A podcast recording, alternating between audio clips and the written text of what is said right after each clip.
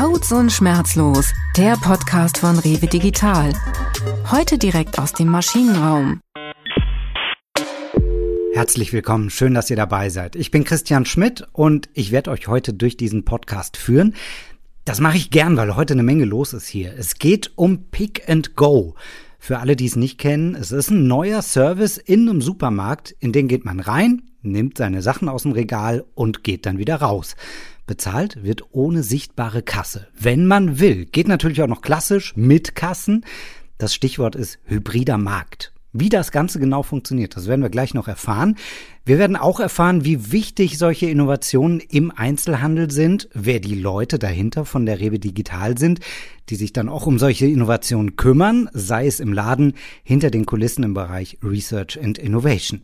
Und hinter den Bildschirmen, an den Tastaturen, weil überall, wo eine mögliche Zukunft stattfindet, ne, muss auch irgendwer coden. Da machen wir auch gleich nochmal einen Deep Dive in die technischen Details mit Softwareentwicklern. Aber lass uns am Anfang mal genau klären, was ist Pick and Go eigentlich? Wir testen, ob das hybride Einkaufen Zukunft hat und Pick and Go eine dieser Zukunftstechnologien sein könnte. Von außen wirkt der Rewe-Markt in der Kölner Zeppelinstraße wie ein ganz normaler Supermarkt. Hier wird aber Pick and Go getestet. Beim Betreten fallen die deutlichen Datenschutzhinweise und die moderne Eingangsschranke auf. Ab hier wird es innovativ. Der autonome Checkout. Das heißt, wer möchte, soll hier ohne einen aktiven Kassiervorgang einkaufen. Kunden, die das System nutzen wollen, werden sich per App an der Schranke anmelden. Sie können sich alle gewünschten Produkte aus allen Regalen nehmen, direkt einpacken und aus dem Markt rausspazieren. Die Rechnung erscheint dann automatisch in der App. Hinter der steckt Rewe Digital. Obst und Gemüse, Trockensortiment, Tiefkühlprodukte, selbst der frisch gebrühte Latte Macchiato für unterwegs sollen so eingekauft werden können. Möglich ist das durch intelligente Kameras und Sensoren in den Regalböden und weiteren Hightech-Bausteinen wie Server, Switches und rund 6 Kilometer Highspeed-Netzwerkkabel. Die Kundinnen und Kunden sind auf den Kameras nicht persönlich zu erkennen. Es entsteht ein 3D-Modell des Supermarktes. Die Umgebung und die Bewegungen werden digital abgebildet. So kann nachvollzogen werden, was die Leute aus dem Regal holen, während ihre Privatsphäre geschützt wird. Europaweit gehört der Kölner Markt zu den ersten Supermärkten, die hybrides Einkaufen auf diese Art und Weise unter Realbedingungen ermöglichen. Wir werden in dieser Podcast-Ausgabe noch in so einen Markt reingehen und darauf freue ich mich besonders. Wir müssen ja das ganze Ding auch mal testen. Ne?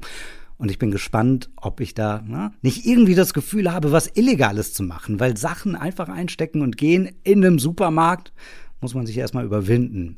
Das machen wir gleich. Vorher hören wir zwei Menschen, ohne die es Pick and Go gar nicht geben würde. Auf der einen Seite ist da Kai-Uwe Reimers. Der ist seit 2012 bei der Rewe in verschiedenen Rollen und seit 2018 Leiter des Bereichs Research and Innovation bei der Rewe Digital. Und auf der anderen Seite hören wir Jörg Hirt, Chief Innovation Manager seit 2007 schon dabei. Er ist verantwortlich für all die Innovationsmanager, die den Laden auf Zukunftskurs halten. Die beiden haben sich über Audiokonferenz darüber unterhalten, wie wichtig Innovation im Lebensmitteleinzelhandel ist. Und Jörg sagt, Innovation zu erkennen muss heute deutlich schneller gehen als früher. Das ist ja heute nicht mehr so, dass ähm, innerhalb von einem Jahr eine Technologie auf den Markt kommt und du überlegst dir dann, oh, ist das interessant für mich oder nicht, sondern du hast heute innerhalb von wenigen Monaten prasseln zig Innovationen auf dich ein, neue Technologien auf dich ein und Du musst halt entscheiden, wo gehst du rein, womit beschäftigst du dich, äh, wo investierst du auch rein, weil am Ende des Tages kannst du jeden Euro nur einmal ausgeben. Was du jetzt in die eine Technologie rein investierst, das, das Geld hast du halt nicht für eine andere Technologie. Und das ist die, die große Schwierigkeit. Ähm, also aus den relevant, aus der möglichst, möglichen relevanten, die, die relevanten für dich herauszubekommen. Und das ist natürlich auch so ein bisschen unsere Aufgabe, zu schauen, äh, was ist draußen los am Markt, was ist draußen in den Entwicklungslaboren, was ist dort los und zu entscheiden, was hat Potenzial für uns, ent, entweder uns nach vorne zu bringen oder was könnte uns auch gefährlich werden auf einer Seite. Und das ist gerade für den Lebensmitteleinzelhandel ähm, essentiell, dass dieser Invest, weil wenn du andere Branchen hast, die haben teilweise Gewinnmargen 30, 40, 80 was weiß ich wie viel Prozent. In Lebensmitteleinzelhandel ist das ein bisschen anders. Wir äh, haben in Deutschland äh, eine Gewinnmarge von 1 bis 3 Prozent. Und von dem Geld müssen wir unter anderem auch äh, den Bereich Innovation finanzieren. Und das ist der interessante Part. Und gut. Und wie, wie macht man das eigentlich? Ähm, wie baut man eigentlich ähm, Innovation auf? Was ist, was ist da wichtig dafür? Und ähm, wenn wir uns das anschauen, was ist, was ist Innovation, was müssen wir tun, ähm, dann, dann ist es erstmal, ähm, Innovation ist eine sehr kreative ähm, Aufgabe. Das heißt, wir müssen, wir müssen Freiraum schaffen, wir müssen Raum für Kreativität schaffen. Wir brauchen ganz unterschiedliche Gedankengänge. Wir müssen auf unterschiedliche Weise die Themen angehen. Wir brauchen ein diversifiziertes Team. Wir brauchen unterschiedliche Mindsets, die wir zusammenbringen und das, die sich, die sich gegenseitig ähm, befruchten können. Ja, wir haben sogar festgestellt, es ist ja nicht nur das eigene Mindset, was man mitbringen muss, sondern du musst dich auch in einer Umgebung aufhalten, die ein solches Arbeiten zulassen. Und das ist für einen Konzern ist das eine riesige Herausforderung. Also wenn du jetzt gerade die Rewe Group nimmst, 1927 gegründet, äh, eine Genossenschaft, das sind ja jetzt nicht Attribute, die für ein innovatives Hightech-Unternehmen stehen, sondern ähm, das ist eher traditionell besetzt, wie der Handel äh, generell auch. Und in diesem Umfeld ähm, so ein kreatives äh, Mindsetting aufzubauen, das ist, das ist eine große Herausforderung. Aber dessen war sich die Rewe ähm, eigentlich sehr früh bewusst und hat ähm, dort deswegen auch die Rewe Digital gegründet. Und ich glaube, das war auch ja, der notwendige Nährboden, um so einen Bereich Research und Innovation auch zu gründen. Ich glaube, innerhalb des Konzerns wäre es schwierig geworden, so einen Bereich aufzubauen. Wir arbeiten sehr, sehr technologiegetrieben. Wir schauen uns Themen an. Wir schauen uns auch äh, themenfremde Gebiete an, retailfremde Gebiete an, schauen, was, was steckt da drin, was steckt da an Technologien ähm, ähm, drin und was können wir damit ähm, vielleicht machen. Und das ist, das ist auch etwas, was, was andere tun, was Amazon zum Beispiel in der Vergangenheit gemacht hat. Die haben sich sehr intensiv mit den Technologien, die aus dem autonomen Fahren kommen, ähm, beispielsweise Computer Vision, beschäftigt und haben aus dieser Technologie ein, ein Konzept, einen Ansatz äh, entwickelt, mit dem es heute möglich ist, kassenlose Stores zu betreiben. Wir verfolgen das Thema, wir verfolgen die Entwicklung ähm, schon sehr lange. Schon, schon Ende 2017 haben wir angefangen, da reinzuschauen und wir haben sehr früh versucht, die Technologie zu verstehen. Das heißt, wir sind erstmal mit unseren eigenen Engineers daran gegangen. Wir haben uns ein kleines Lab aufgebaut mit, mit, mit, mit Regalen, mit, mit Produkten und haben mit Kameratechnologie gespielt, um besser zu verstehen, wie das Ganze funktioniert, was die Herausforderungen ähm, sind, um dann auch potenzielle Partner am Ende besser zu verstehen. Und das haben wir dann auch getan. Wir sind eine Partnerschaft eingegangen mit einem globalen Tech-Unternehmen, haben uns mit dem Thema beschäftigt, haben das Ganze äh, weiterentwickelt, haben gemeinsam gelernt und ähm, sind dann 2020, haben uns dann entschieden, konkret in die Umsetzung zu gehen mit einem, mit einem Startup, was wir auch schon eine ganze Zeit begleitet und, äh, und beobachtet haben, äh, Trigo aus, äh, aus Israel und haben dann im Sommer 2020 einen Vertrag unterschrieben. Ja, das Ergebnis sehen wir jetzt. Wir haben einen, einen äh, hybriden Markt aufgebaut äh, mit einem automatisierten Checkout hier in Köln in der Zeppelinstraße. Und ich würde mal sagen, das ist so in der Form, wie wir den haben, ähm, ist das eine, eine einmalige Geschichte. Es gibt vergleichbare Technologien, aber wir haben versucht, diese Technologie einzusetzen, um äh, einen, einen bestehenden Supermarkt, äh, so wie der Verbraucher ihn auch kennt, halt ähm, zu optimieren, zu äh, automatisieren. Und ja, das Ergebnis ist natürlich für uns super spannend, äh, weil wir jetzt natürlich äh, eine, eine, sehr steile Lernkurve eingehen mit den Erfahrungen, die wir da sammeln.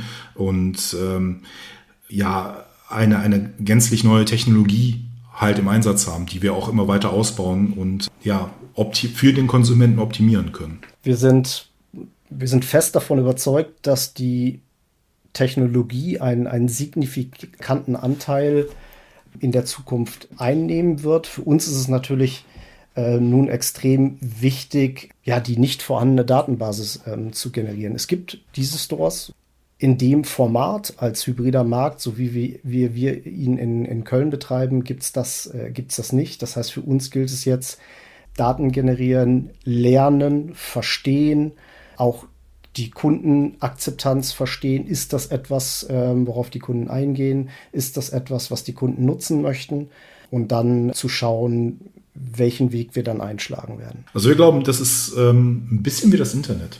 Ähm, man konnte früher sich auch gar nicht vorstellen, wozu das Internet äh, heutzutage genutzt wird. Ähm, das, äh, es hätte ja niemand dran gedacht, an, an, Internet in der Hosentasche und was weiß ich alles, was es für Serviceleistungen da gibt. Und daran glauben wir auch, dass mit diesen Technologien, die wir jetzt gerade äh, vertesten und verproben, dass es da in Zukunft ganz, ganz, ganz andere Einsatzgebiete gibt, ganz andere Möglichkeiten gibt und dass das natürlich unsere ja, unseren Alltag signifikant verändern wird. Dass vielleicht unsere Kinder ein ganz anderes Einkaufen erleben, äh, wie wir es äh, kennengelernt haben.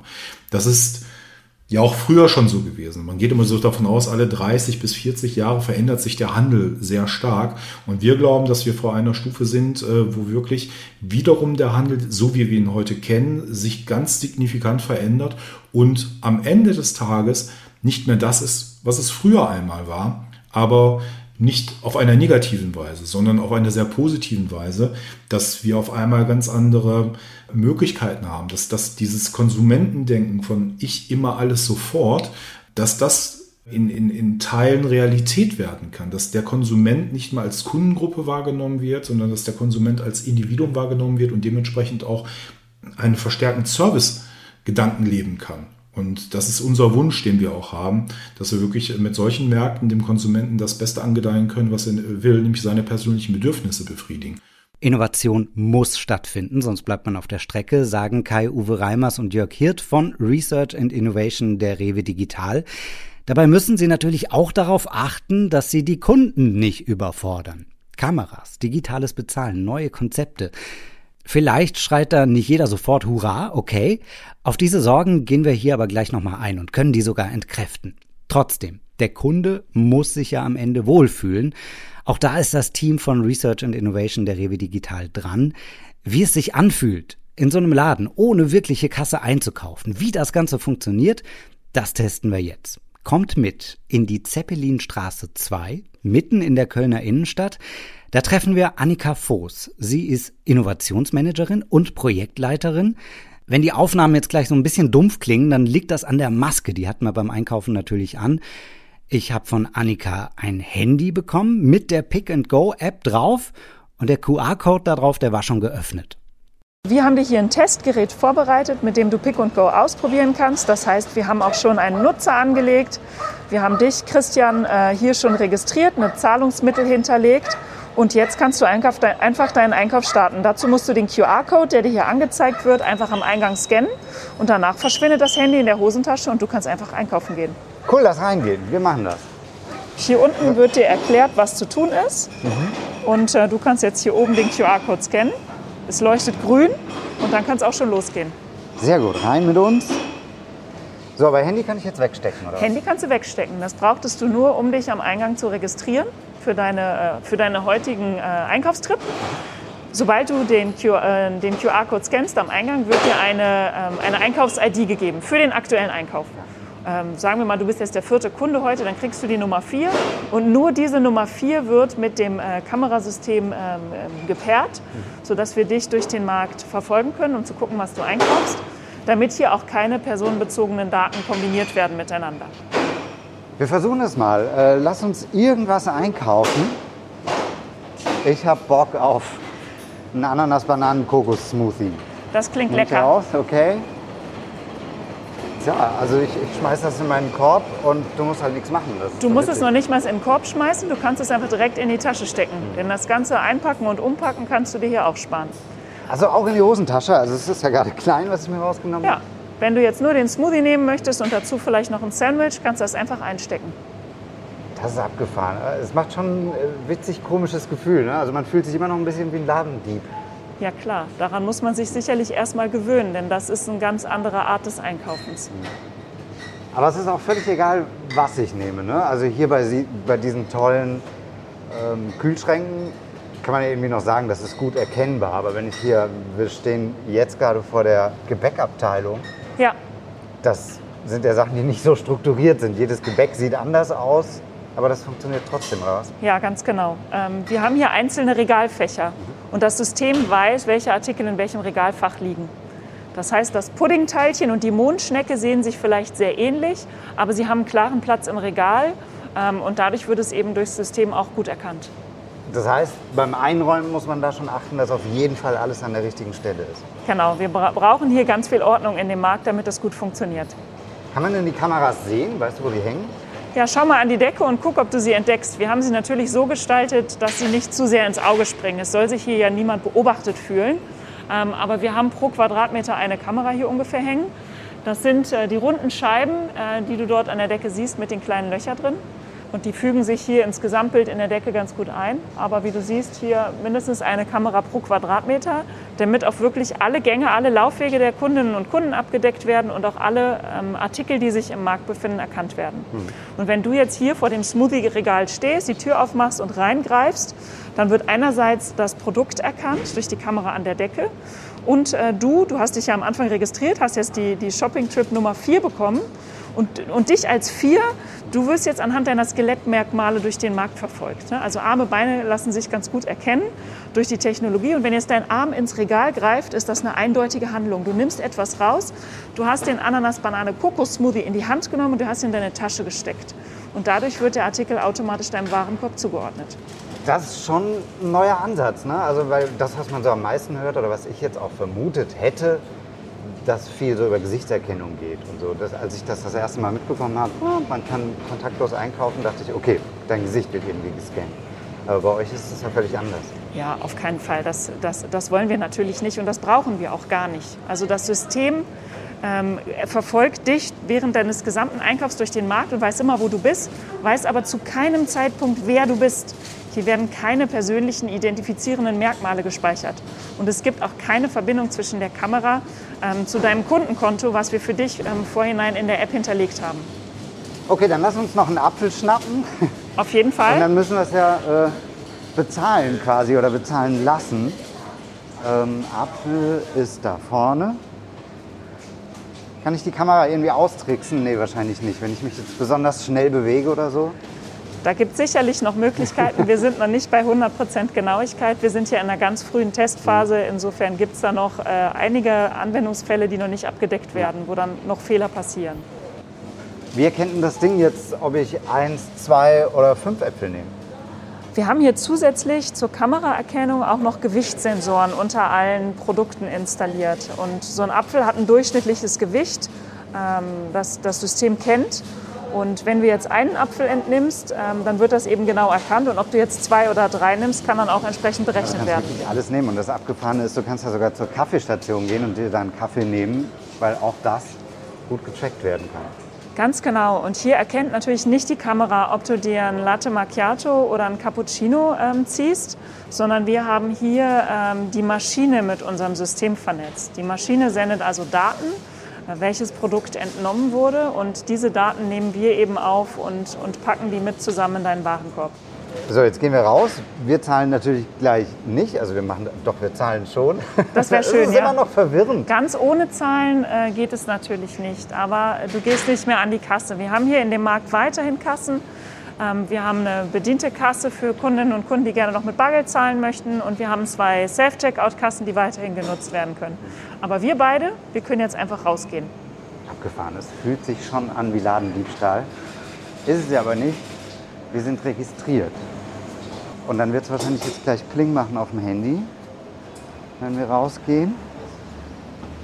Ich bin gerade ohne an der Kasse gewesen zu sein, aus dem Supermarkt raus mit einem Apfel und einem Smoothie. So, wo sehe ich jetzt? Was genau, es passiert ist, ist? es ist noch nicht ganz in Echtzeit. Es dauert ähm, einen Moment, bis das System deinen Warenkorb berechnet hat. Und dann bekommst du hier in die App deinen Einkauf zugestellt. Dann gibt es normalerweise eine Push-Notification hier aufs Handy. Ja. Das ist natürlich ein wichtiger Punkt auch für Kunden. Wie lange dauert das, bis der Bon da ist? Gerade wenn du das erste Mal ja, kaufst, ja. ist das so der Moment? Ja, Hat das jetzt stimmt. geklappt? Bleibe ich jetzt hier stehen? Das muss irgendwann in Echtzeit funktionieren. Und ich bin gespannt, wie schnell wir da hinkommen. Es vibriert. Also, Push-Nachricht ist da.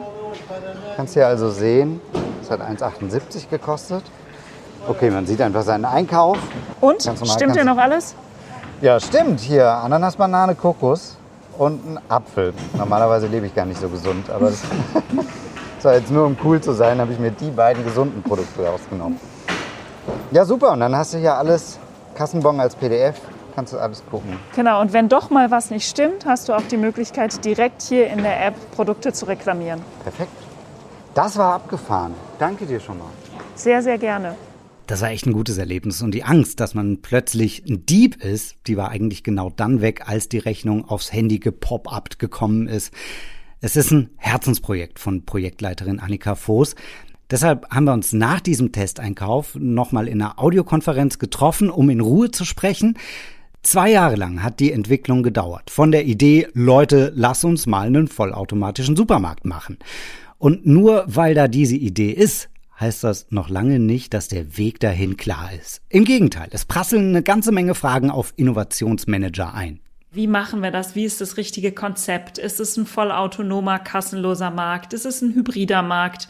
Mit welcher Technologie wollen wir arbeiten? Was sind die Technologieanbieter am Markt, die, ähm, die dafür relevant sind? Wie gut funktioniert das bei denen schon? Das war so der ganze Vorlauf. Und natürlich auch äh, die Menschen bei uns in der Organisation davon zu überzeugen, dass das jetzt genau der richtige Zeitpunkt ist, so etwas ja, mal auszuprobieren und in einen Testpiloten zu bringen. Das ist ja schon ehrlich gesagt ein Megaprojekt. Was waren denn so die Hauptknackpunkte, die ihr bewältigen musstet? Also welche Herausforderungen hast du meistern müssen? Ach, ich finde das total schwierig, da einzelne Sachen rauszunehmen, weil es ist natürlich ähm, ein, ein großes Projekt ähm, mit vielen, vielen Abhängigkeiten. Es ist an vielen Stellen auch kompliziert und ähm, wir haben jede Woche irgendwie Herausforderungen, vor denen wir stehen. Ähm, und ähm, ich glaube, also ich werde häufig gefragt, warum macht ihr eigentlich einen hybriden Markt? Ist doch viel einfacher, einen kassenlosen Markt zu machen. Da, da fallen viele Themen weg. Wenn man einfach nur Kunden hat, die, die kassenlos einkaufen wollen, dann, dann muss man nicht dem Kunden noch erklären, wie verhältst du dich, wenn du Pick and Go nutzt und wie verhältst du dich, wenn du es nicht nutzt. Man kann den ganzen Markt, das Layout, die Sortimente, die ganze Technologie darauf ausrichten, ähm, einen autonomen Markt zu machen. Man, man, am besten baut man den doch neu auf der grünen Wiese und gestaltet ihn so, dass alles perfekt funktioniert. Und, und genau das haben wir nicht getan und das hat natürlich auch das Projekt ähm, herausfordernder gemacht. Ja, also die ganze Gestaltung der, der, des Kundenerlebnisses, ähm, datenschutzrechtliche Fragestellungen. Wie informiere ich denn alle Kunden und Besucher in dem Markt darüber, was das für ein Markt ist und wie gehe ich mit denen um, die den Service nicht nutzen möchten?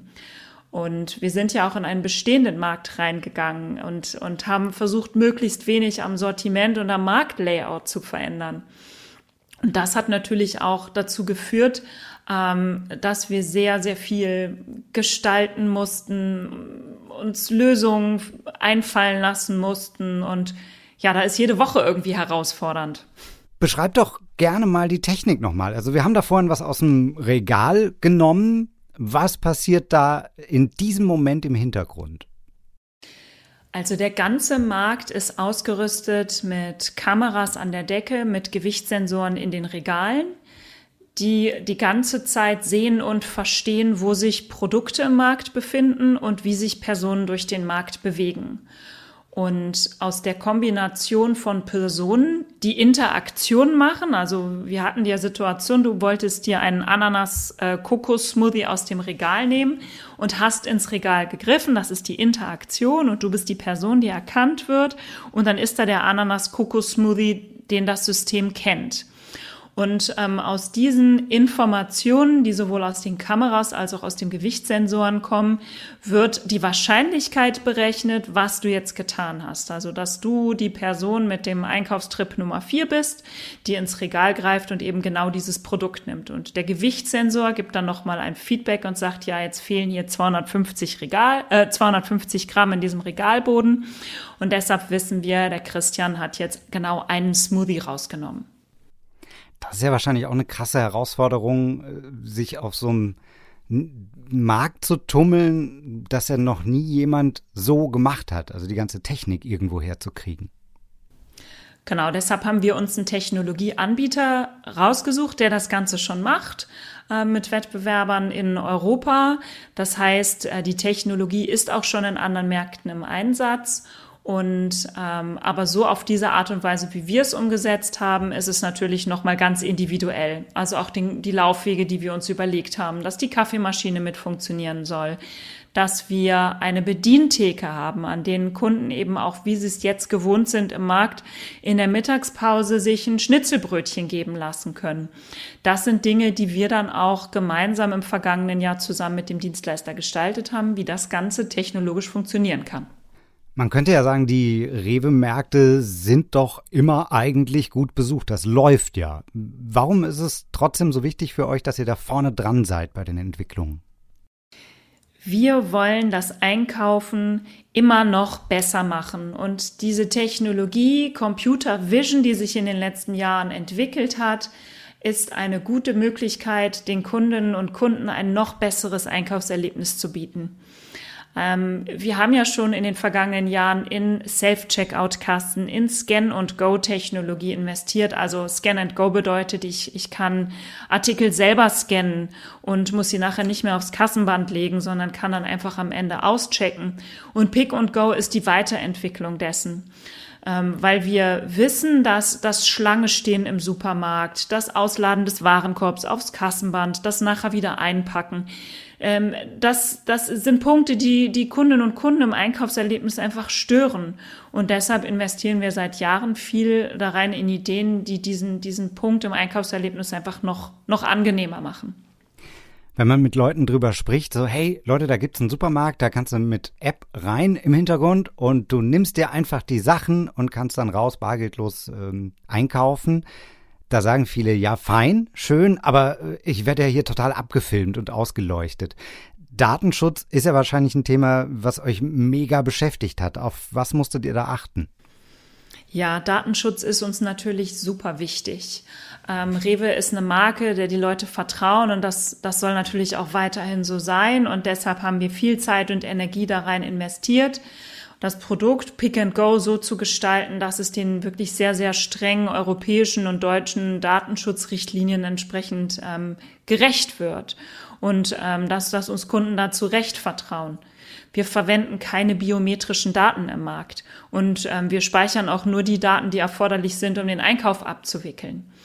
Und was, glaube ich, ganz wichtig ist, ähm, wie, das System weiß zu keinem Zeitpunkt, wer die Menschen sind. Also es werden keine ähm, persönlichen Daten über, über die Kameradaten ähm, erzeugt. Das System weiß zu keinem Zeitpunkt, dass du jetzt der Christian Maas, der im Markt eingekauft hat.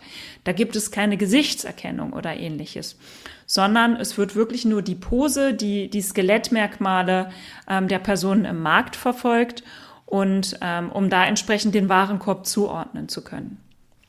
Wo meinst du, wird's hingehen? Ist das schon die Zukunft des Einkaufens? Also es ist ja schon, weil es das noch nicht gab, aber hast du eine Vision, was so die richtig langfristige Zukunft sein könnte? Das ist tatsächlich schwer zu sagen, weil das, das werden uns die Kundinnen und Kunden zeigen, wie bereit sie schon sind für diese neue Technologie ähm, und, und wie sie, sie mit dieser Technologie interagieren wollen. Ich glaube, es ist ein ganz, ganz wichtiger Evolutionssprung, der mit Computer Vision jetzt in den Einzelhandel kommt. Und ich glaube auch, dass der stationäre Einzelhandel weiterhin für Kundinnen und Kunden wichtig ist, der persönliche Kontakt im Markt, dass da auch Menschen vor Ort sind. Deswegen haben wir uns auch bewusst für dieses hybride Modell entschieden, also dass das weiterhin den Kunden die Wahl lässt. Und ich kann mir auch vorstellen, dass selbst in einem kassenlosen Supermarkt weiterhin äh, Mitarbeitende sind, die beraten, äh, den Kunden begrüßen und ähm, ja, das Einkaufen wirklich zu einem Erlebnis machen. Denn, denn das macht natürlich den Unterschied. Zum Einkaufserlebnis gehören unsere Kolleginnen und Kollegen auf der Fläche ganz einfach dazu. Und ich glaube, was in Zukunft ähm, immer stärker werden wird, ist, dass, dass ich mich als Konsument entscheiden kann, wann und wie und wo, über welche Wege ich meine Ware bekomme, wann ich bestelle, wie ich sie empfangen möchte, ob ich sie nach Hause bekomme, ob ich selber in den Markt gehe und ähm, einfach viel, viel mehr Flexibilität gewinnen werde. Für diese Flexibilität ist Rewe Digital ja an vielen Sachen dran. Der Rewe Lieferservice, der Abholservice, der Marktplatz. Das sind alles Sachen, die das Einkaufen der Zukunft gestalten. Das ist eine riesige Teamarbeit. Das hört man raus, auch bei Projektleiterin Annika Voß. Die ist super oft im Markt. Aber ganz viele arbeiten ja noch im Hintergrund. Die Entwickler, die Engineers, die coden, was das Zeug hält, damit der Kunde am Ende hübsch einkaufen kann. Drei Entwickler haben wir für diesen Podcast mal zusammengetrommelt. Fangen wir an kurz mit Rutger Bezema. Der kommt aus den Niederlanden, ist trotzdem bei Rewe gelandet als Softwareentwickler mit dem Schwerpunkt Computer Graphics.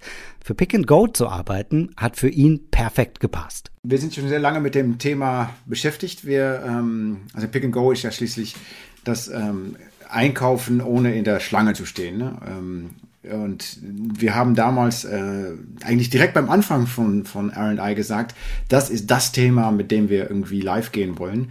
Haben dann viel auf Modelle gearbeitet, viel mit Computer Vision gemacht und festgestellt, ja, das ist, mm, es ist ein sehr dickes Brett. Und wir haben dann äh, angefangen, ähm, nach, zu scouten, welche, welche Firmen das gut können, haben uns dann auch einen Partner ausgesucht und ja, dann bin ich damit reingerollt ähm, auf der einen Seite haben wir also quasi Erfahrung in, in, was wir da gemacht haben, auf einer tiefen technischen Ebene, aber auf der anderen Seite muss natürlich die Anbindung an der Rewe Group, also alle die wahren Wirtschaftssysteme gemacht werden, Bezahlung muss funktionieren, es muss eine App hergestellt werden. Ja, und somit, ähm, da ich ja einen, einen, architektonischen Background habe und schon viel mit, mit Auftragssystemen gearbeitet habe, ähm, war das eigentlich ganz klar, dass ich damit reinkomme. Ähm, also was haben wir gemacht? Wir haben geguckt, dass wir ein ganzes Backend anbauen können, was so flexibel ist, dass wir verschiedenste Lösungen von verschiedensten Anbietern da irgendwie für die Rewe ähm, bereitstellen können, sodass wir nicht nur von diesem einen Dienstleister, mit dem wir jetzt zusammenarbeiten, äh, auch Events oder, oder Daten bekommen können, sondern das so aufgesetzt, dass wir also quasi der Research-Charakter noch wieder mit rein, ähm, dass wir da auch ganz viel verschiedene andere Systeme mit anbinden können. Und das ist, was wir getan haben. Wir haben Apps geschrieben, wir haben ein großes ähm, ja, Backend, so wie man das halt so schön nennt, äh, zusammenge strikt programmiert ähm, und ja, das ist äh, immer viel Arbeit ähm, auf, auf verschiedenen Ebenen. Ne? Einerseits ist das Konzern, wo man äh, vielleicht schnell an irgendwelche Grenzen stoßt, weil, weil halt das nicht passt in das normale Betrieb von den Menschen, aber auf der anderen Seite ähm, ist es natürlich schon gucken, dass wir ein ganz neues Format live gehen wollen, wo alle Leute total begeistert sind, egal wem du fragst, ne? kann ich da mitarbeiten? Ja, was, was braucht ihr denn? Also sehr viel Bereitschaft auch gefunden, mitzuarbeiten. Das ist ein sehr, sehr spannendes Thema das letzte Jahr.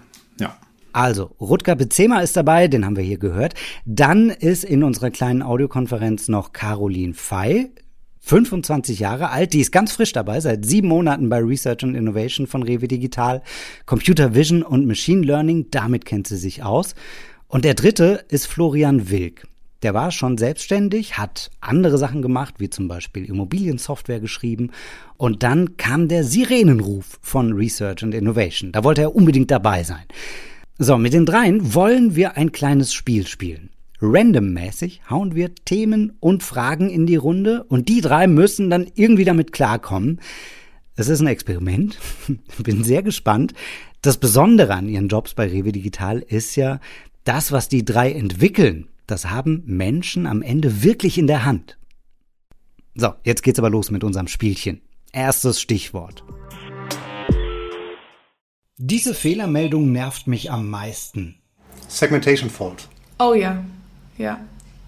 Oder irgendwelche generell auch irgendwelche äh, CUDA-Errors, weil irgendwelche Treiber sich nicht vertragen und das System quasi dich anschreit, bitte starten Sie die Installation ganz äh, von vorne.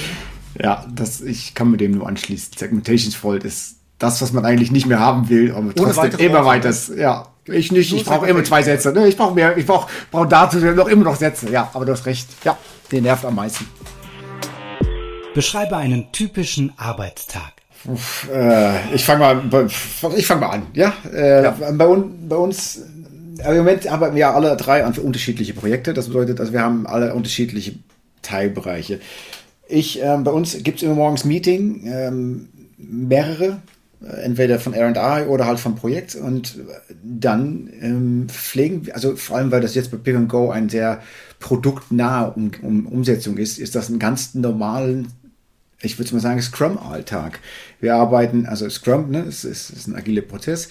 Ähm, wir arbeiten mit normalen IntelliJ auf normale Microservices ähm, und mit abnormale Bedingungen, das würde man so sagen. Und das ist quasi das, also unsere, also mein normalen, mein Alltag sieht eher damit aus, dass ich mit ganz normale Bordmitteln wie ein Kotlin jetzt, wo du nach einer Sprache fragst, oder ein Postgres-Datenbank, äh, versuche dann doch wieder irgendwie ähm, Dinge anzubinden, die man so normalerweise weniger tut. Das ist so mein Alltag, ja. Also ich programmiere äh, momentan fast nur in Python. Ähm, ja, habe dafür Visual Studio Code oder PyCharm und ähm, ja, versuche ähm, halt viel mit äh, oder arbeite gerade viel mit Bilddaten. Wir sind dabei, ähm, ja, für gewisse Sachen Bilddaten zu sammeln und versuche das auf die Prozesse abzustimmen, die halt ähm, ja in, in der Rewe-Welt so funktionieren und da die, ja, die Potenziale zu nutzen und zu schauen, wie das mit unseren Gedanken bei RI übereinstimmen kann. Ja, mein Tag sieht, sieht, so aus, dass ich mir morgens einen Kaffee hole, dann äh, rufe ich einen meiner Kollegen an, mit dem ich momentan regelmäßig paire, also Pair-Programming mache. Und dann gehen da auch schon die Konsolen auf und äh, wir sind aktuell im ROS-Umfeld äh, unterwegs. Das heißt, wir schreiben da Python und C äh, unseren Code und ähm, ja, mache das meistens auch in Visual Studio Code oder auch ganz gerne mal mit Nano. Segmentation Fault! Segmentation Fault. Das ist die größte Herausforderung bei meinem Job. Den Leuten zu erklären, was wir tun.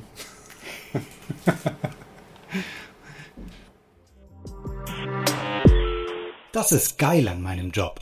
Was ist so vieles? Ähm, ich, ich, glaube, jeder von uns Engineers hat so einen gewissen, ich, ich, nenne das jetzt einfach mal Spieltrieb, auch wenn das gar nicht so, also diesen, diesen Trieb, neue Wege zu finden, dieses Bedürfnis, neue Wege zu finden und Sachen umzusetzen, die es so vielleicht noch nicht gab, ähm, das genieße ich schon sehr, dass ich das machen kann und ähm, damit auch ja, mein Hobby zum Beruf machen kann. Ich glaube, das ist ein großer Luxus.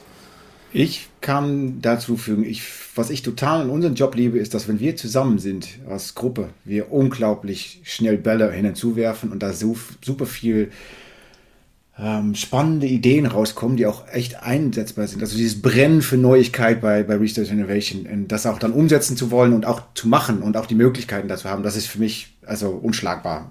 Alles, was ich bis jetzt gemacht habe in, in meinen Jobs vorher, das gefällt mir am besten. Ja, das denke ich auch. Also die, die Möglichkeit, dass man sich äh, mit neuen ähm, Techniken im Team auch befassen kann und dass ähm, vieles einfach im Prototypcharakter ist und man viele Entscheidungen selber beeinflussen kann. Ich habe keinen festen Rahmen, in dem ich mich bewegen muss, sondern ich kann auch sagen, nee, das passt so nicht, wir machen das jetzt nochmal anders.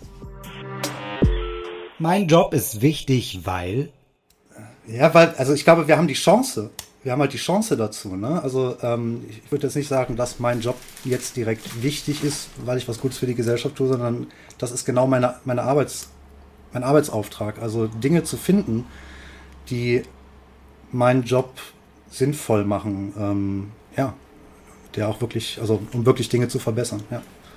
ja, ich glaube auch, mein Job ist wichtig, weil ich die Möglichkeit habe, was zu verändern in Prozesse, die geändert werden können in diesem sehr hoch agile Welt, in der wir gerade leben. Ja, und ich glaube, da sind wir an Frontlinie mit dabei. Und das, glaube ich, ist mein Job wichtig. Ja. Und weil wir Potenziale aufzeigen, würde ich sagen. Weil wir halt die Leute sind, die versuchen, über die ähm, Prozesse hinauszudenken und weit zu blicken. Das sage ich, wenn ich auf einer Party gefragt werde, was ich mache. Bei mir kommt es sehr darauf an, was das für Menschen sind. Wenn ich auf einer Party bin, wo viele Engineers sind, kann man da schon mal drüber quatschen. Sonst sage ich, ich mache irgendwas mit Software. Also das ist einfacher für alle. Also das ist ganz witzig, aber jetzt auch, weil äh, meine Oma letztens auch im Auto neben mir saß und dann jetzt wieder gefragt hat, Caroline, was machst du denn eigentlich? Das ging schon im Studium immer los. Erklär mal deiner Oma, äh, ich mache AI. Ja. Und jetzt habe ich ihr das Video von Pick and Go zeigen können. Das war schon mal ein Riesenfortschritt, dass sie jetzt ein bisschen was verstanden hat. Aber ansonsten versuche ich immer zu sagen, ähm, wir beschäftigen uns, den Handel zu revolutionieren. Also was kann in fünf bis zehn Jahren im Supermarkt stehen und dir das Einkaufen vielleicht leichter machen.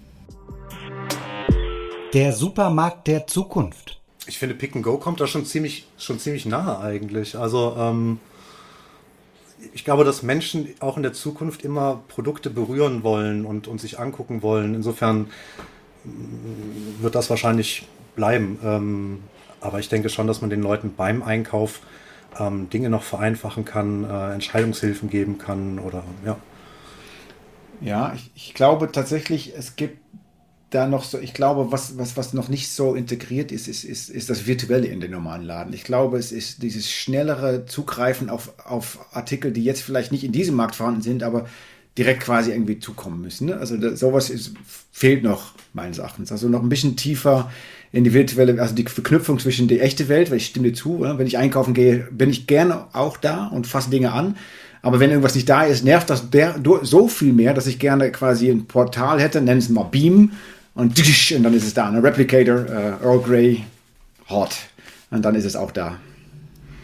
Ja, auf jeden Fall digitaler und ich glaube auch vielleicht aber ein bisschen auch personalisierter, weil das ist ja irgendwie in allen Ebenen kommt das und ich denke, da kann sich der Supermarkt oder ähm, ja generell Rewe auch noch äh, weiter ausbreiten in dem Sektor. Klischeekiller. Spielt Pizza im Leben eines Softwareentwicklers eine Rolle? Pizza, was? Oh, Rutger, Rutger.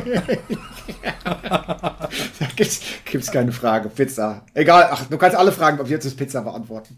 Ja, ich, ich glaube, wir sind schon alle ziemlich, also irgendwie nerdig schon. Also jetzt nicht unbedingt Kellerkinder, aber wir sind schon alle sehr ah, Technik begeistert, äh, affin. Also ja, ich, ich, glaube, jeder von uns ist auf seine Art ein, ein Nerd. Und sehr sympathische Menschen, darf ich sagen. Caroline Fey, Rutger Bezema, Florian Wilk, Softwareentwickler für Research and Innovation der Rewe Digital. Alle, die wir heute gehört haben, die arbeiten mit Hochdruck daran, dass es so schnell wie möglich für alle losgehen kann mit Pick and Go. Einkaufen ohne Kasse, einfach so einstecken und rausmarschieren, wenn man das will. Die Kassen bleiben ja trotzdem da. Hybrides Einkaufen halt, ne, haben wir ja gehört. Was könnte man denn eurer Meinung noch fürs Einkaufen erfinden? Welcher Code muss noch geschrieben werden? Meldet euch da gerne. Bei Twitter sind wir Rewe Digital zusammengeschrieben oder schreibt per Mail an podcast.rewe-digital.com. Vielen Dank, dass ihr zugehört habt. Abonniert uns gerne, damit ihr keine Folge verpasst. Und dann würde ich in diesem Sinne sagen, bis bald. Ich bin Christian Schmidt. Ciao. Codes und Schmerzlos, der Podcast von Rewe Digital. Codes und